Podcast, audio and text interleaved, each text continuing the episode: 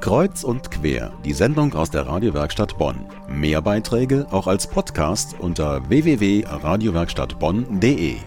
Ein neues Jahr.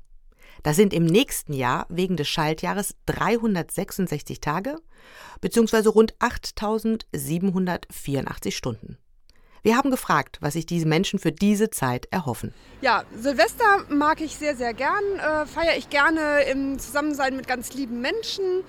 Ja, dass man einfach ähm, Zeit zusammen verbringt, lacht und scherzt und lecker isst und äh, sich freut auf das kommende Jahr und das äh, vergangene Jahr gut abschließen kann. Also ich sag mal, ähm, Silvester ist für jeden Menschen was anderes. Die einen haben riesige Hoffnungen und äh, viele Wünsche, von denen sie aber schon wissen, dass sie doch sehr unrealistisch sind oder dass es ihnen nicht gelingen wird, die umzusetzen.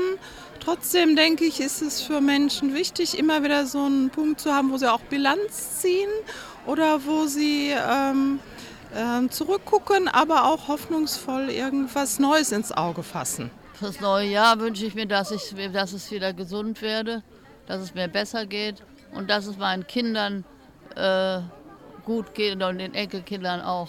Also ich ärgere mich immer ein kleines bisschen, dass mir äh, Silvester ist mir einfach zu laut. Ich denke, man könnte gerade nach so besinnlichen Tagen wie das Weihnachtsfest ein bisschen ruhiger und leiser in das neue Jahr starten. Also Silvester wird bei uns ganz ruhig gefeiert. Wir sind meistens dann abends in der Kirche und ansonsten zu Hause. Und was wir uns wünschen, ist in erster Linie ein gesundes neues Jahr. Ich lebe ganz alleine, ich feiere auch Weihnachten ganz alleine und Silvester ganz alleine und finde es bei mir am aller, allerschönsten. Wie auch immer Sie Silvester verbringen, ob alleine, ruhig zu Hause oder mit Freunden und Familie in großer Runde. Jeder feiert so, wie er will. Wie die Kirche diesen Übergang begleitet, dazu gleich mehr.